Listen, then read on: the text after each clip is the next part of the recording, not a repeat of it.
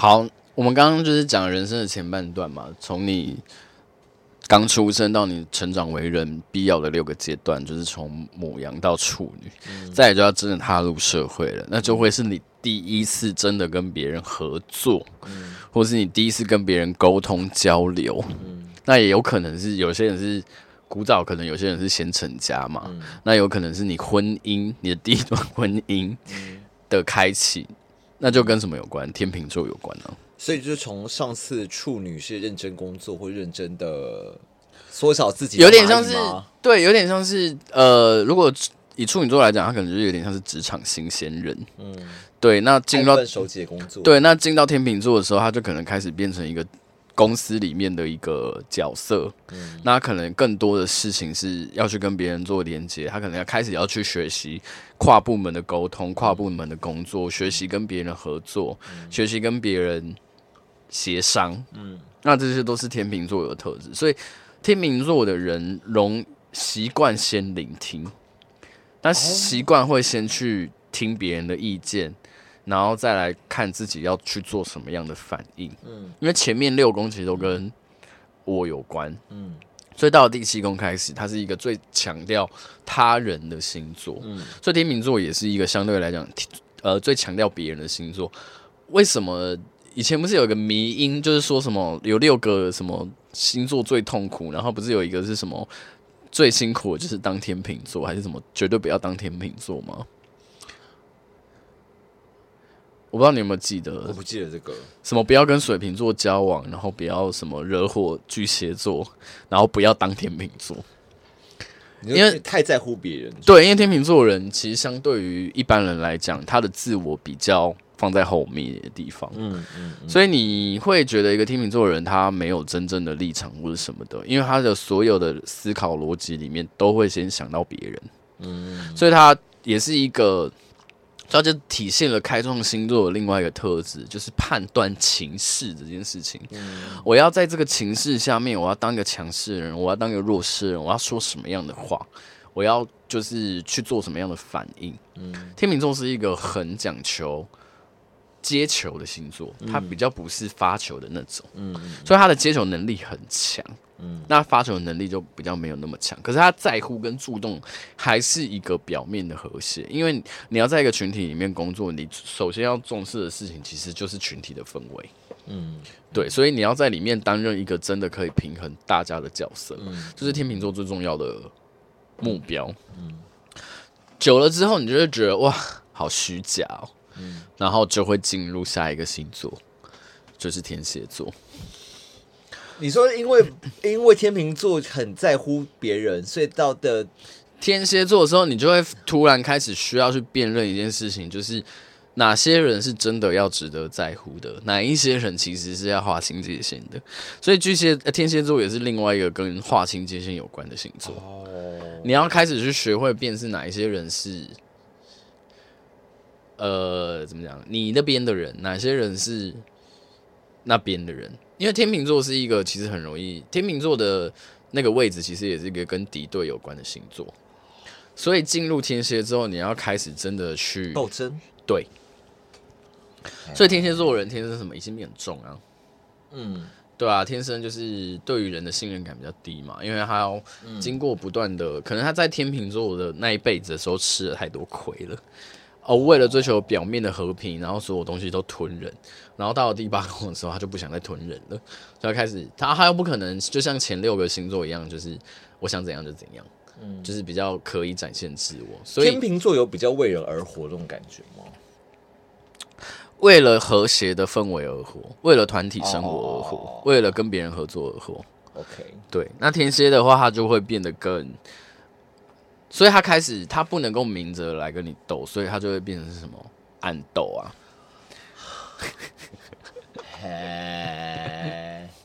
对啊，所以就是变成是说，以呃进到天蝎座之后，他就会开始去有一些斗争的意识啊，或者是有一些要保护自己，他的保护自己的那个壳变得比巨蟹座更强，嗯、所以天蝎相对于巨蟹来讲更执着。天蝎、巨蟹可能就是只是煮出一个壳来保护自己，那天蝎的人是可能真的会那个为了保护自己的攻击别人的那种，就是宫斗系星座。嗯，因为他的武器是毒嘛。嗯，对啊。然后相对于其他星座来讲，天蝎也是比一个比较容易爱比较的星座。嗯，对。嗯，我以前觉得天蝎座让我印象比较深刻，是因为啊，呃，两个三个水象星座里面，就是呃，双鱼跟巨蟹感觉好像都是比较柔软，相对比较柔软的，可巨蟹感觉好像是很强硬的感觉。嗯，巨蟹是会真的拿刀砍的那种，天蝎是会出手就是要让你毙命的那种。对，好，但巨蟹也是前面可能会累积很多。委屈，最后才开始拿刀砍。嗯、那天蝎可能到某个时间点，他就开始要计划，就是我如果要让这个人死掉，我要怎么让他这个人死？对，那因为天平的太在乎表面和平这件事情，让天蝎座人开始会渴求跟希望跟身边的人有那种更深刻的情感连接，所以他们其实是更往下挖的。可是他们不像。巨蟹座，巨蟹座挖的是内心的自我。嗯，天蝎座挖的事情是我跟这个人的关系要深刻到什么样的程度。嗯，所以天蝎座人为什么普遍都会说恋爱偏苦？因为谁受得了？哦，我就问谁受得了？哦。嗯，可他们就是要追求那种人跟人之间那种很深刻的情感连接，不管是爱恨情还是仇，嗯，要有很深刻的那种东西，他们才会觉得是活着的感觉。所以天平为人而活，天蝎也为人而活，可是两者为人而活的方式不一样。哦，对。好，当你向下挖，然后你当一个黑暗的人久了之后，你就会开始想要 重新看见光明。所以你就开始想要往上跑，那就开始追求一些梦想，追求一些理想，就开始去规划你的远大的未来。射手座怎么听起来好像是一个在地底，一个在那个对啊，一个在地底，一个天空的感觉一个在地底，一个在高空啊。所以射手是一个很理想性的星座啊，他们就是很喜欢跟别人谈梦想、谈理想啊，然后永远都在飞，可是好像却。不是很容易落地的星座，然后他们因为看得远，可是他们看得不够仔细，嗯，所以你也会觉得射手座的人很多时候好像蛮容易粗心大意的，嗯，但他们是很，因为他们高度够高，广度也够广，所以他们是相对于我没有广度最广的是双子，他们高度够高，所以相对来讲，你会也会觉得射手座人好像相对比较乐观，嗯。比较开朗，嗯，然后比较好像对很多事情都可以过去。我觉得跟他们是变动星座有关系啊，嗯、想到什么就做什么，嗯、对啊，然后不太会在乎，就是这件事情会不会，呃，不在乎，不太不在乎现实的考量。他们是我觉得算是勇敢逐梦的一群人，嗯，对对对。但相对来讲，就是火象星座嘛，还是比较偏追求自我的目标一点。然后他们也是。本我、自我之后的另外一个我，第三阶段的我就是高我。嘿、嗯，对，所以巨蟹座其实也呃不是巨蟹，射手座也是相对来讲就是算是追求那种更高理想的自我，所以你会觉得有些时候射手座人好像展现出来喜欢展现有智慧的样子啊，或者是其实射手座好像也蛮爱说教的。我有一次就骂过一个朋友，就是。就他在跟人家暧昧，然后他，然后我就听他在那边讲一讲，我就说，你不要再跟人家说教了，好不好？你不是，你不是老师，你在跟别人谈恋爱，你们地位要是平等的，你一直站在某一个制高点上面去跟他沟通，难怪人家会讨厌你。但我的确有时候觉得，就是呃。我我内心渴望成为一个射手座，可能我真的是天蝎能量很强，所以我内心渴望成为一个射手。因为射手好，射手感觉好像就是很能做自己啊，然后很开心。可是我的确感受到射手座好像带给就旁边的人觉得同辛苦啊。我觉得相对来讲是哎、欸，可是射手你可以当个射射手座本身应该是蛮开心的一件事。可是我觉得射手也有个问题，就是因为他们太理想性，有些时候可能会相对的有一点逃避现实。哦，对，然后可能。只报喜不报忧，所以你说精神困扰特别容易，就是容易就是情绪上面会有问题的，其实我觉得射手跟双鱼都蛮容易的。哦，真的吗？嗯，好，相对来讲都是硬一直不断的要给客给一个乐观的感觉，可是好像缺乏了一点。嗯，就是我觉得就像脑筋急转弯里面还是要有悠悠那个角色，可是我觉得射手跟双鱼的那个悠悠，哦，双鱼可能还强一点。我觉得射手座的悠悠感觉很像被藏起来的感觉，我觉得这是射手座稍微相对要注意的地方。那射手飞高高之后，下一步我们就是要脚踏实地了。那我们看见了这个社会，我们可以达，我们飞起来看到了这个社会，我们可以达到了最高的高度之后，我们就要脚踏实地的，就是去追逐那个最高的高度。我们要靠我们的双脚、双手去爬到那个。最高山的山峰，哦，所以我们会去追求这个社会的名利，追求这个社会普遍认同的最高的价值。那这个星座就是什么？摩羯座。嗯、所以很多人说摩羯座相对功利呀、啊。哦，对啊，因为我要一步一脚印爬上去，我要一步步一脚印踩到我我在射手座看到的那个最。最亮眼的那个角色，我要凭着我自己的实力去到达那个位置。所以射手座有点像是，呃，不是射手，摩羯座有点像是用一个实力的方式去追求，呃，在现实在世俗社会里面去爬到一个我这个社会认同的最高的那个位置在哪里？嗯，你对射手座，呃，不，你对摩羯座有什么想法？偏辛苦，对啊，他就爬山一定偏辛苦，对啊，是啊，我是觉得摩羯座偏辛苦，然后比较，而且你要想，他们就是一直在往上爬，往上爬。那这个途中如果有其他人就是被他们 left behind 的话，那你就觉得他们好像相对来讲也是比较 现实的一群人。可是摩羯座有比较容易，比较会吃苦吗？嗯，摩羯座人，我觉得相对来讲，他们是凭实力的人，所以他们一定能吃苦。嗯，觉得苦比较不苦。他们是登山的，他们的人生里程是登山的一个过程。我在登山的时候，我要做好多少准备，然后我要我要花多少力气，我要做多少事情，我才可以登到那一座山。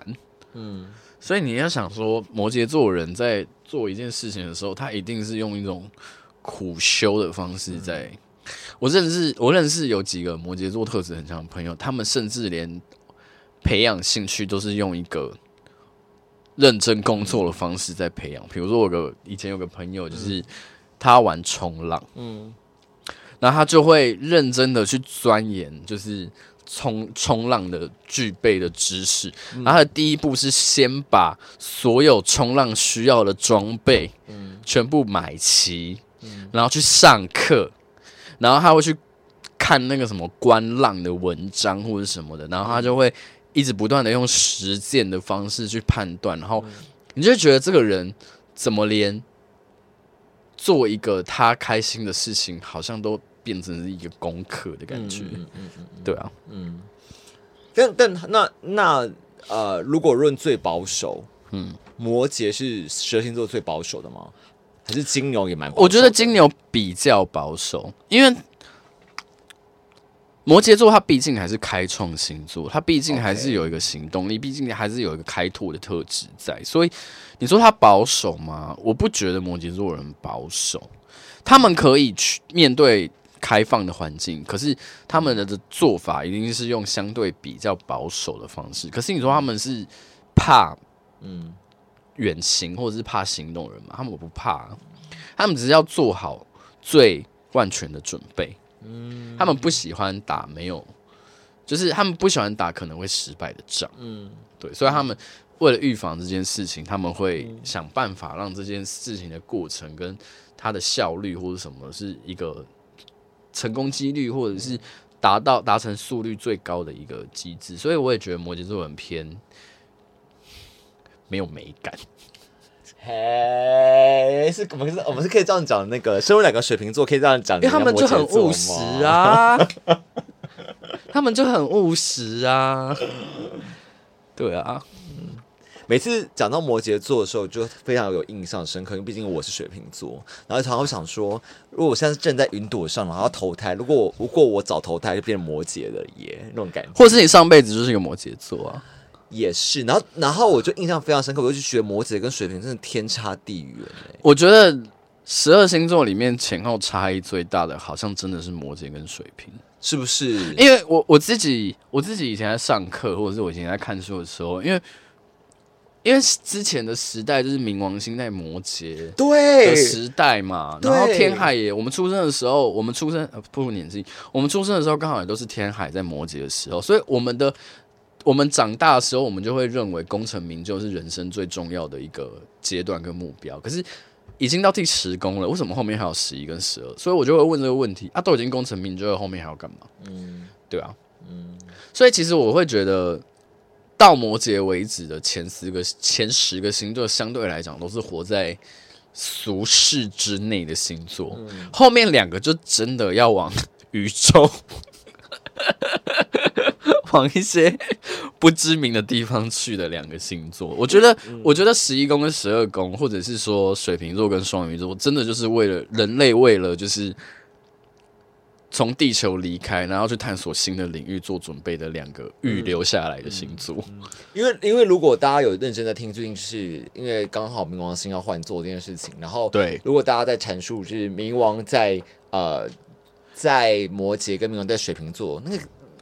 论的差差不多了，因为在摩羯座感觉好像就是巩固啊、呃、既有势力啦，是然后越传统价值啊，对啊，政治的影响力是什么、啊？对啊，越那种越守旧、越传统的，好像越获得很好的关注跟能量。对，可是，一到水瓶座，好像瞬间就要打破这些。对，我当时还想说，我还跟你讲说，哇，这也差太多了吧？就是瞬间有种，如果你是守旧派，瞬间要跌入谷底的感觉。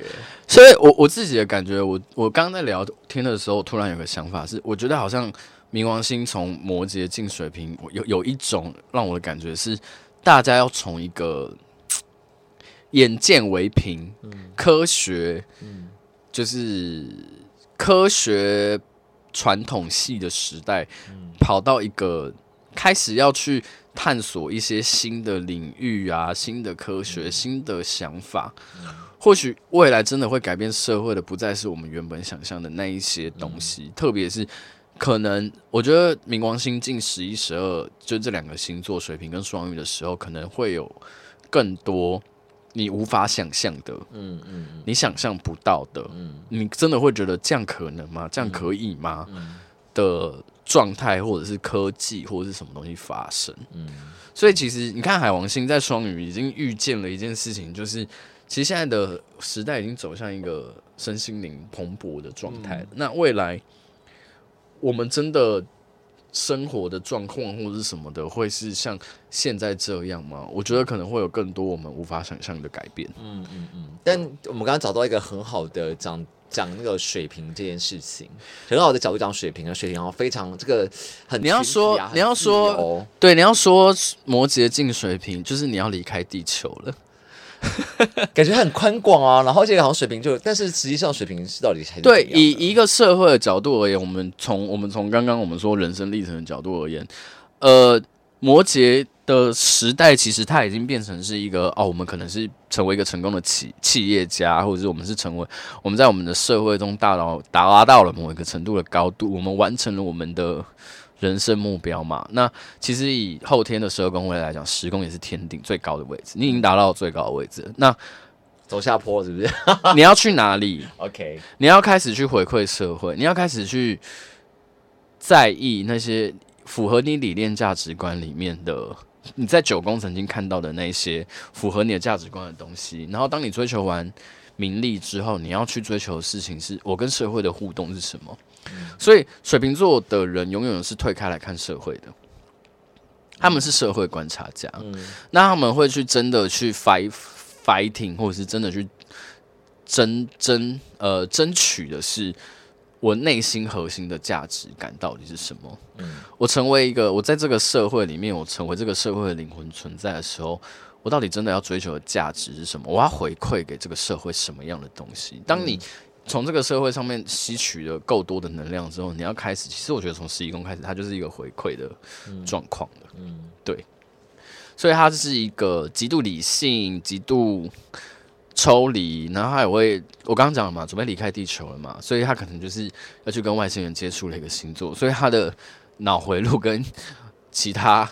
十个星座可能也不太一样，跟跟双鱼我觉得其实也不太一样。嗯，就它是一个很特别的星座，为什么它的那个特别会特别被凸显出来？就是因为它是第十一个星座，它是我们从一到十宫，呃，一到十个星座，我们都还是活在地球的状态里面，它突然要跳脱了。嗯，就是它是一个我们最可以看到那个变化的过程嘛。所以十一宫水瓶座第十一个星座，它就是一个跟未来有关的星座啦，嗯，对，嗯，那当你跳脱来看这个社会，你突然觉得你自己很渺小，你突然觉得你是这个，你突然跳脱到一个远方来看宇宙之后，你就会突然觉得，哦，原来我只是这个宇宙中的一部分。可是你当你回归到自我来看的时候，你会觉得，哦，自己的意念或者什么是无限大的，那你就会同时进入了一个身心灵的状态，就是我是，就是你会同时用很微观跟很宏观的。方式在看待你自己的时候，你就会觉得我要跟这个社会世界成为一体，嗯、我不再是这个社会的或者这个世界某一个角色，我是这个世世界的一部分。嗯、有点对应到处女座的，我是这个社会中的一部分，那我是这个宇宙中的一部分。所以双鱼座最终的目的，就是为了要去让大家体认一件事情，就是。我们就是宇宙，宇宙就是我们，所以我们要跟万物合一。我要打破标签，打破樊篱，我要打破，我要把那些所有的东西都模糊化，我要让这个东西回归成一个最大的一。嗯，你说这是双鱼？对，是不是听不懂？我跟你讲，双鱼座讲话很多的时候，很多人也听不懂。先表一下双鱼就对了。对，就是人生到最后就会变成是。如果用灵魂的角度来讨论的话，它就是一个灵魂轮回的过程。到了双鱼座之后，你要学会的是真的体认，呃，我们这个灵魂来到这个世界上的那个旅程到底是什么样的意思？我们要，我们要重新的。进入母羊座，重新的再体验一次这个灵魂一次，还是说我们要离开跳脱，我们要回归成为宇宙的一部分？所以双鱼座代表的事情都是很心灵的，都是很模糊的，你很难去言喻的，你科学上面你很难去解释的那些未知的东西。所以你会觉得双鱼座的人可能在表达或者思想上面会有一种跟水瓶座不太像的那种非人类的感觉。嗯嗯嗯，很朦胧、很模糊、很有神性、很有佛性的那种状态。可是你又觉得这些人好像怎么都不太讲人话。嗯，对，这就是一个灵魂的旅程。十二星座从母羊座走到双鱼座的这个历程。嗯，所以十二宫相对来讲也就是一个来修行的宫位。所以，所以可以讲说，从水瓶到双鱼的过程是从极度理性变回极度感性吗？有一点像是这个样子。嗯。或者是你从一个极度未来，从一个极度科技感的状态，极度没有没有任何的很纯客观的在看待这个世界，变成是我突然知道了，我体认到我是这个社会一部分，所以回到一个极度感性，回到一个极度主观，因为这个主观既是主观也是客观。嗯，你看双鱼座就是这种双重性，撒小的双重性。什么叫做既是主主观也是客观？它有点像是在阐述一个世界，它就是会有一体两面的一个状态了。嗯，对啊。就我对双鱼座最初的印象，就只有说，因为双鱼座像以前什么双鱼座女生很可爱，因为它代表着什么徐若瑄之类的啊。嗯、然后就是浪漫两个字好像被扣在他身上。对，但浪漫程度是代表一种界限模糊的意思。我觉得是。嗯。嗯，我觉得有点返璞归真的感觉，所以最后最后回回回回回过头来，就会从一个种子它发芽到枯萎之后，最后回到双鱼座，它可能又重新变成一颗种子，嗯，或者它就是毁掉之后，跟变成养分跟大地融合的那个状态。所以双鱼其实是最难难以捉摸的人，最难理解的一个一个星座。对，你要说它是最宏观的星座，也可以是最宏观也最微观的一个星座。嗯，蛮玄妙的啦。嗯，然后大概就这样，就是我觉得这两集够多了，太长了，拜拜，拜拜。